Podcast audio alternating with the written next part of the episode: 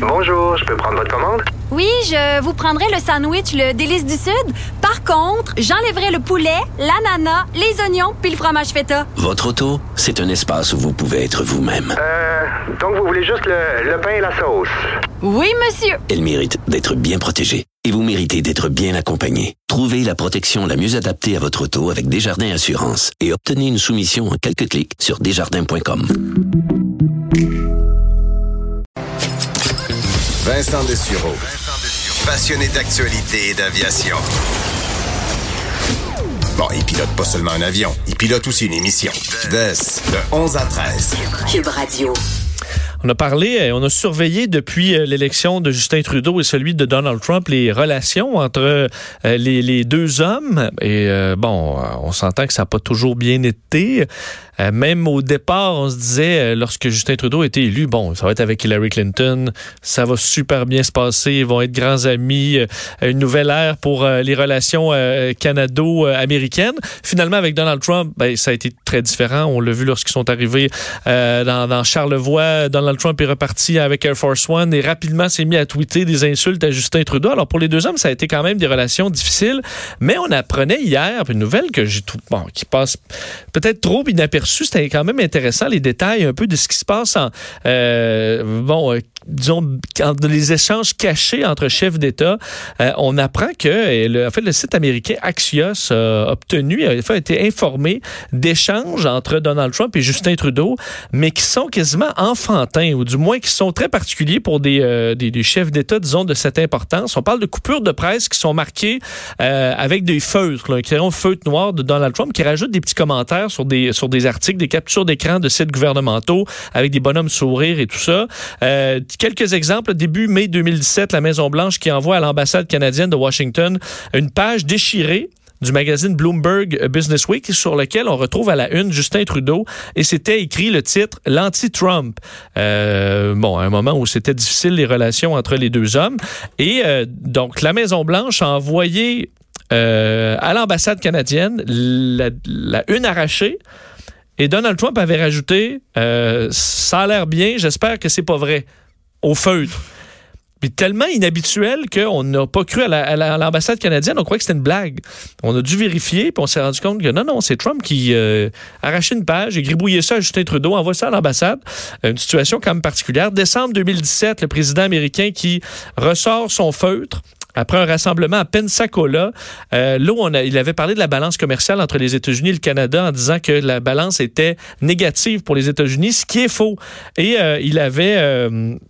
Euh, donc écrit un document envoyé à Justin Trudeau en, écrivant Not good. C'est pas bon.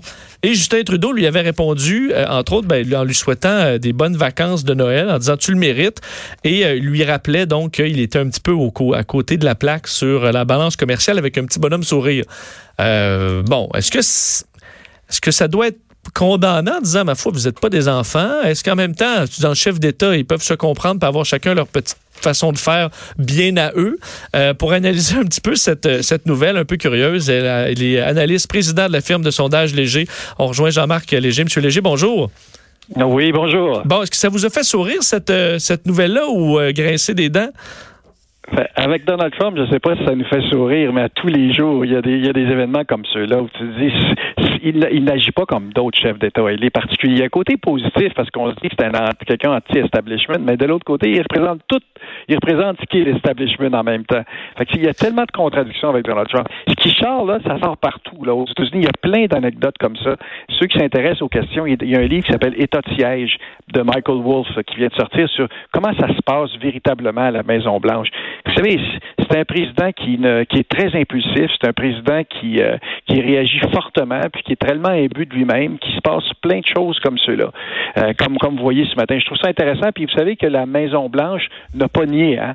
c'est-à-dire la personne qui était, qui est interrogée là-dedans euh, hier ou aujourd'hui a dit Je ne peux pas nier ces affirmations. Ce que le journal a dit, là, probablement que ça reflète la vérité. C'est ça, parce qu'on comprend qu'on n'a pas vu les, les, les, communications en question. Elles ont été décrites par une, une source anonyme au, site américain Axios. Mais bon, on comprend que c'est assez, assez crédible. Mais est-ce que, M. Léger, on peut s'imaginer quand même que, évidemment, dans les conférences de presse et tout ça, en général, puis on peut exclure Donald Trump de, l'équation, mais en général, on a une façon de s'exprimer très protocolaire, mais que les chefs d'État, entre eux, puissent être un petit peu plus familiers ou s'envoyer des bonhommes sourires du genre, ou je sais pas si se texte même des lol ou des... Mais est-ce que ça, ça pourrait être plus acceptable dans la mesure où ils sont dans un milieu où ils, sont vraiment au sommet de la pyramide et ça peuvent, on peut s'y sentir un peu seul, puis entre eux autres, d'avoir euh, un langage plus familier, ça peut peut-être être une façon de se rapprocher? Ben, c'est extrêmement important pour les hommes politiques. Vous savez, moi, je viens d'une famille politique. Mon père euh, a été avec René Lévesque pendant de nombreuses années. J'ai connu tous les premiers ministres personnellement depuis euh, depuis les années 70. Là. Puis chacun, a, de sa manière, établi des relations humaines comme cela, des négociations entre pays. Souvent, ça passe par euh, la relation entre deux hommes. Rappelez-vous Brian Mulroney et, et, et Ronald Reagan à l'époque qui, qui, chantait la qui chantait la fameuse chanson irlandaise, là, parce que les, les deux ont des racines irlandaises. Et c'est c'est là que s'établit des relations entre les deux et souvent, ça se règle entre deux hommes. Et on pense que ce sont des machines, mais derrière ça, ce sont des humains. La seule différence avec Donald Trump, c'est qu'il est tout seul. Il est entouré de gens qui ne l'écoutent pas. Il a mis en, à, la porte la moitié de son cabinet depuis, euh, depuis qu'il est là. Et, euh, et ce qui fait que lui est beaucoup plus imprévisible pour les gens, beaucoup plus impulsif pour les gens.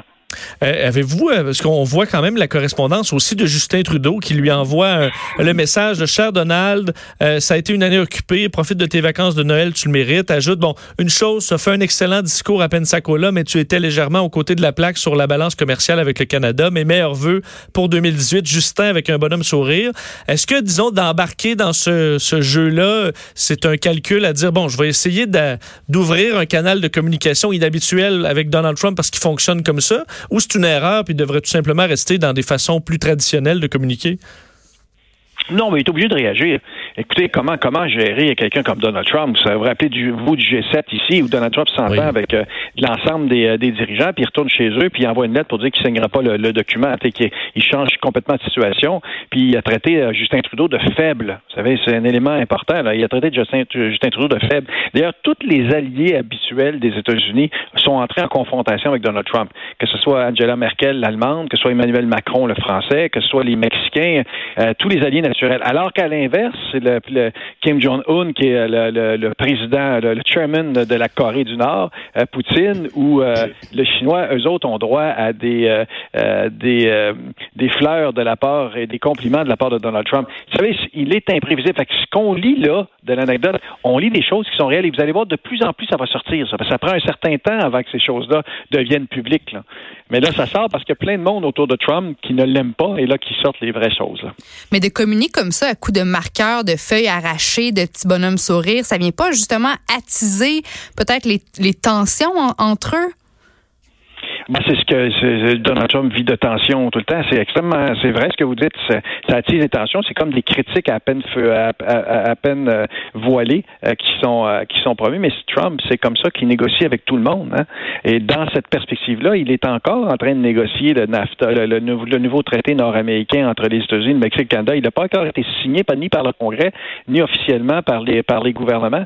Et donc pour lui, il est toujours en période de négociation. Il met pression sur sur Justin Trudeau comme il fait de la pression sur tout le monde occidental, sur l'OTAN, sur l'ONU, euh, partout. C'est la manière de Donald Trump. Euh, j'ai regardé ce matin, euh, juste pour le plaisir, le niveau d'appui de Donald Trump, on a beau le critiquer, est encore de 43% aux États-Unis. 43. Le niveau d'appui de Justin Trudeau au Canada est de 36 Trudeau est moins populaire au Canada que Trump l'est aux États-Unis. Vous imaginez?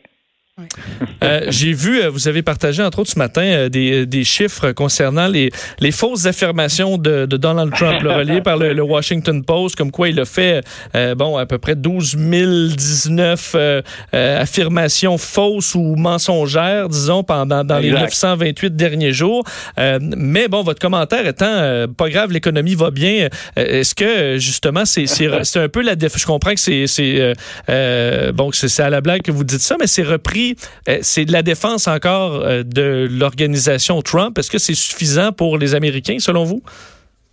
L'économie va bien. Par contre, on voit poindre des éléments de récession. Il faut faire attention. Jusqu'à maintenant, c'est extraordinaire. La création d'emplois a atteint des, seuils historiques. La bourse a monté à des sommets historiques, là, est un peu perturbée par euh, sa décision sur les négociations avec la Chine, où il augmente les tarifs des produits chinois qui arrivent aux États-Unis. Mais euh, globalement, oui, c'est, cet homme-là, euh, vous savez, a un comportement qui est tellement différent des autres. Là. Et tous les jours, il se passe des choses. On se demande qu'est-ce, qu'est-ce qu'il va faire pour faire parler, parler de lui. Mais malgré tout, les Américains sont plutôt favorables parce que l'économie va bien. On dit souvent, moi je suis la politique américaine depuis très longtemps. Je suis là aux conventions euh, euh, républicaines et démocrates. Je suis là au cœur de la politique. J'ai des amis aussi qui sont pour les, différents partis politiques là-bas aux États-Unis. On dit souvent que les Américains votent d'abord avec leur portefeuille. Hein? C'est vraiment ça. L'économie a un impact direct sur le fait ou pas que le président peut être réélu. Mais avec Donald Trump, c'est toujours particulier parce que oui, l'économie va bien, mais il y a tellement de faux pas personnels, sur des accusations racistes, sur des comportements misogynes, sur le fait, dans le fond, qu'il euh, n'a pas de respect pour, euh, pour ses adversaires. Tout ce qui fait, euh, tout ce qui fait au, fil des jours fait qu'il y a certaines personnes qui doutent, mais il y a quand même 43% des gens qui votent pour lui. Et, quand il a été élu, il avait été élu avec 46% des voix. Donc, malgré toutes les erreurs de parcours, il est à peu près dans les mêmes eaux qu'il était lorsqu'il a été élu en 2016.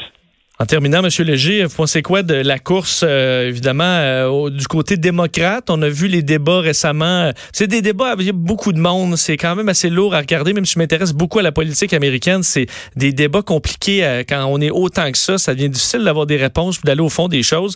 Est-ce que ben, les démocrates vont avoir de la difficulté à réduire ça puis trouver la bonne personne qui va les mener à la victoire?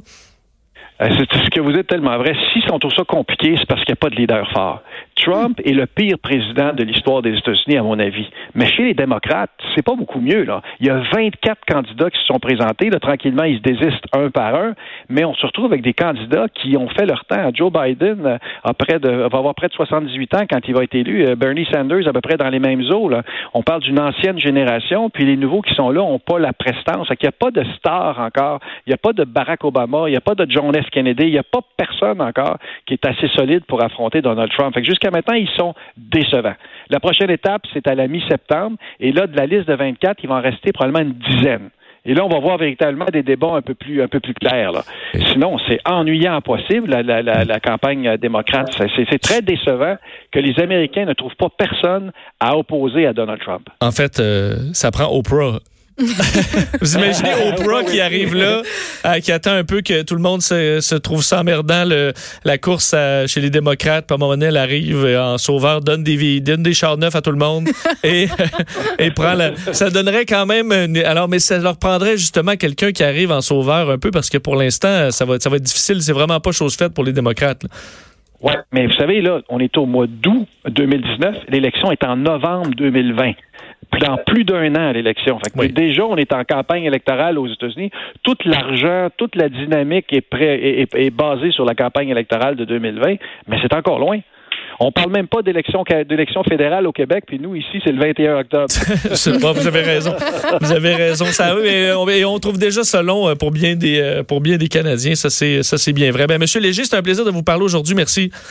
Au plaisir. Au revoir. Au revoir. Bonne journée. Jean-Marc Léger, euh, qui euh, donc analyste, président de la firme de sondage Léger, qui nous parlait de cette nouvelle concernant les, euh, les communications étranges entre Justin Trudeau et Donald Trump. Effectivement, imagine Oprah qui arrive. À mon avis, où il y a toujours Michelle Obama qui avait montré de l'intérêt, mais Oprah, Oprah contre Donald Trump, c'est sûr que c'est ça, ça devient un peu ridicule parce que c'est deux personnes des vedettes télé euh, ils sont diamétralement opposés dans leur dans leur vision de la vie et de l'humain là en général. Ouais, surtout que c'était pas pas des politiciens de carrière, mais je verrais euh, je veux dire c'est que là tant qu'à faire un tant qu'à faire un show avec avec la politique américaine ben que les démocrates embarquent, là-dedans, on va en faire tout un euh, parce que là ce serait peut-être pas fait pour Donald Trump mais mm. bon c'est bon mais j'aime où est-ce que tu t'en vas avec Dans les prochaines. Non, mais imagine le débat, là. T'as les deux. Euh, c'est ça, en tout cas. Euh, je, ne sais pas si elle a de l'intérêt. Elle avait déjà montré un certain intérêt. Est-ce que tu as le goût, par contre, d'y aller là quand t'as Donald Trump qui va te manquer de respect? Au moins, euh, Oprah traiterait personne de You are just nasty. Nasty person. Non, mais c'est ça. Tu fais juste donner des chars à tout le monde à chaque fois qu'il y a des town hall meetings. là. Tu dis, ah, on vous donne tout le monde un- une nouvelle friteuse. Oui, exactement, en leur demandant de suivre, de suivre leur cœur dans tout ce qu'ils font. oui, exactement. Ça fonctionnerait euh, très bien. On va s'arrêter quelques instants. On parle à Mariem au retour.